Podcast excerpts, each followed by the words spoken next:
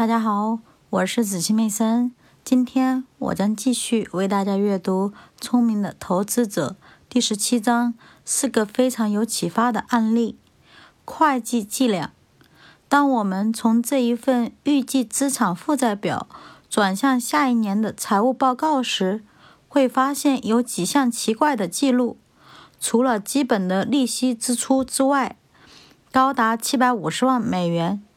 还扣除了一百七十九点五万美元的递延债务费用摊销，但最后这项数据实际上几乎被下一行中一项非常特殊的收益项目——附属机构投资的权益摊销代计一百六十五万美元抵消了。在其中的一条注释中。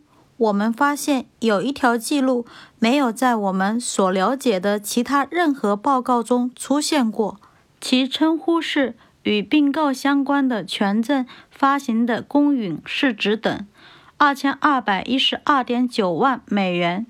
这些会计记录的含义究竟是什么呢？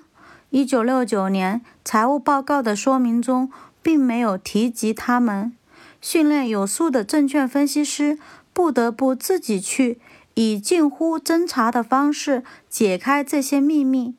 他会发现，这么做的根本意图在于从利率为百分之五的信用债券较低的初始价中获得税收上的好处。对这种巧妙安排感兴趣的读者，可以查看我们在附录六中给出的解答。其他特殊项目一。就在一九六九年年底，该公司按每份九点三八美元的价格购买了不低于六十五万份的权证。考虑到下列条件，这是非常特殊的做法：一，MVF 自身在年底只有七十万美元的现金，而在一九七零年有四百四十万美元的到期债务。显然，购买权证的六百万美元必须去借取。二，当公司购买这种纸币权证时，其利率为百分之五的债券的售价还不到面值的百分之四十，通常这预示着即将出现财务困难。二，为了对这种业务进行部分抵消。公司以同等金额的普通股偿还了五百一十万美元的债券及其附属的二十五点三万份权证。这种做法之所以可行，是由于证券市场变化无常，人们在按不到面值的百分之四十的价格出售利率为百分之五的债券，而普通股的平均售价为十三点五美元，无股息支付。三。公司所采取的方案不仅包括向其雇员出售股票，而且还包括向雇员出售更多的认股权证。与购买股票一样，购买权证时事先只需支付百分之五的金额，其余的将在未来许多年内支付。这是我们唯一了解的雇员购买权证的方案。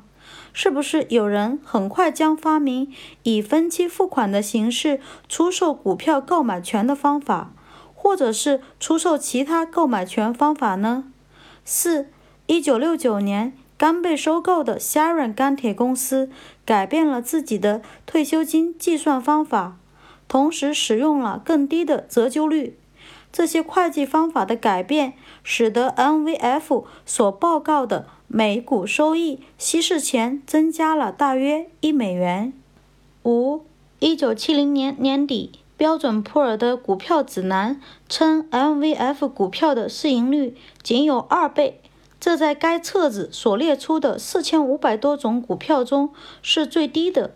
按照华尔街的古老说法，这是非常重要的。如果事实如此的话。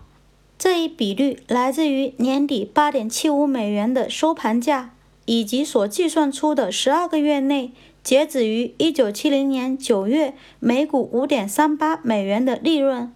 根据这些数据，股票当时的售价只是其利润的一点六倍。可是，该比率并没有考虑到大量稀释这一因素，也没有考虑到。一九七零年最后一季度实际产生的不利结果，当全年的数据最终出来的时候，稀释前的每股收益只有二点零三美元，稀释后的每股收益仅有一点八零美元。